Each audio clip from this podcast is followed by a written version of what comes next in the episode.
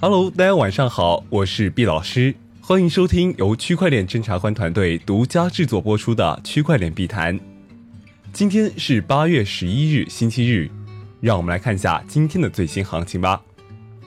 二十四小时内，市值前三币种中，比特币下降百分之一点七一，现报价一万一千四百零一点三九美元；以太坊上涨百分之一点二五。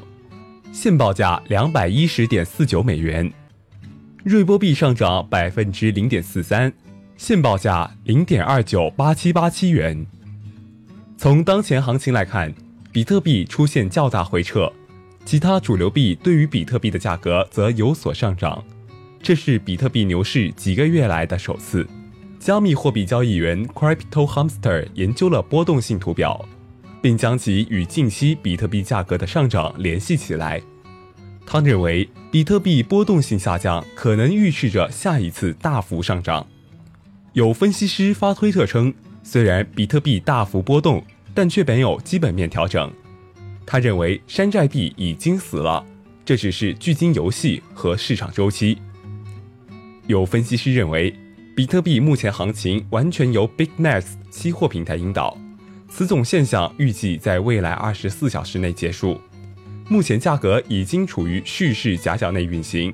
周线收于一万一千之上，后市大概率延续震荡反弹行情。目前全球负收益债券达到十五万亿美元，分析师认为这或许有利于黄金或比特币等代替资产被人们接受。加密货币分析师 Reason 发推称，对于持币者来说。比特币在近百分之九十九的历史时间里都是盈利的。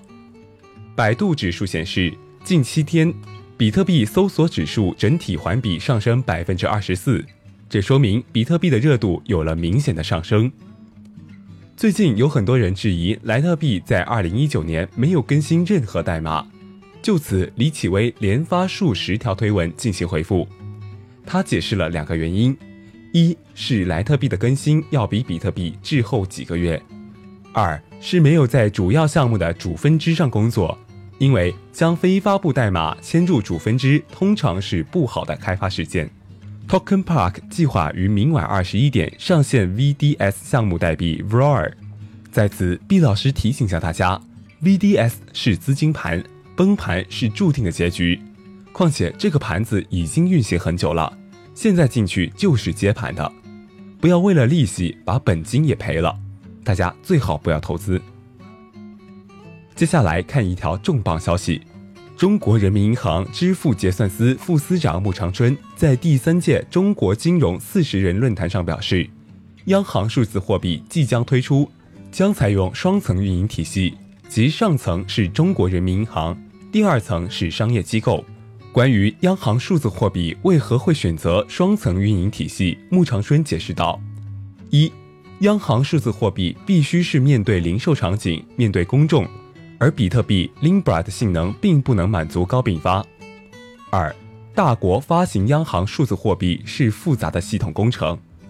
三，商业银行等机构的 IT 基础设施应用和服务体系已经比较成熟，用户基础庞大，人才储备比较充分。在金融科技应用等方面已经积累了一定的经验。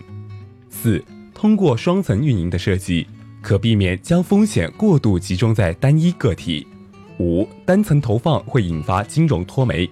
央行直接对公众投放数字货币，会对商业银行存款产生挤出效应，影响商业银行的贷款投放能力。极端情况下，还会颠覆现有金融体系，出现央行包打天下的大一统局面。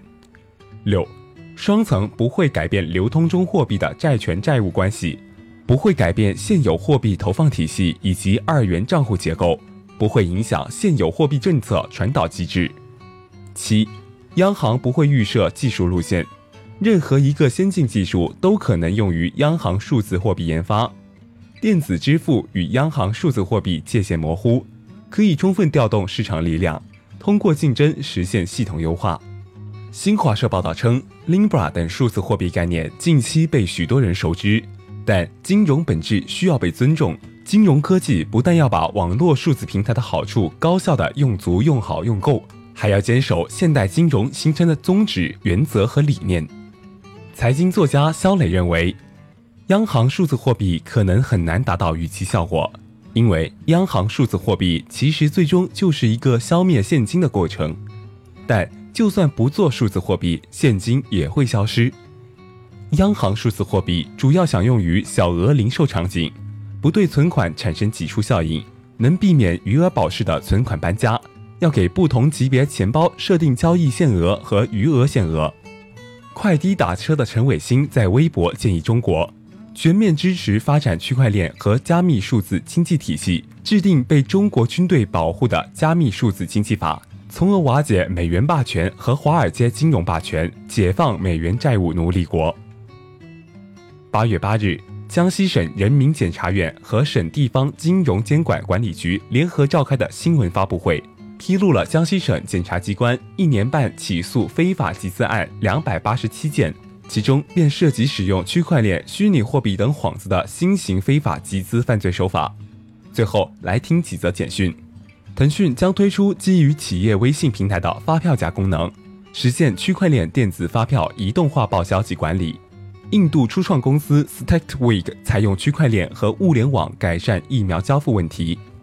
美国能源部向区块链能源管理平台投入一百零五万美元。美国 SEC 专员称，美国数字资产监管清晰度面临障碍。BitTax 首席执行官称，在明确的加密新规出台之前，以色列银行不想为任何洗钱案件负责。好了，今天的节目到这里就结束了，感谢大家收听，明天我们再见。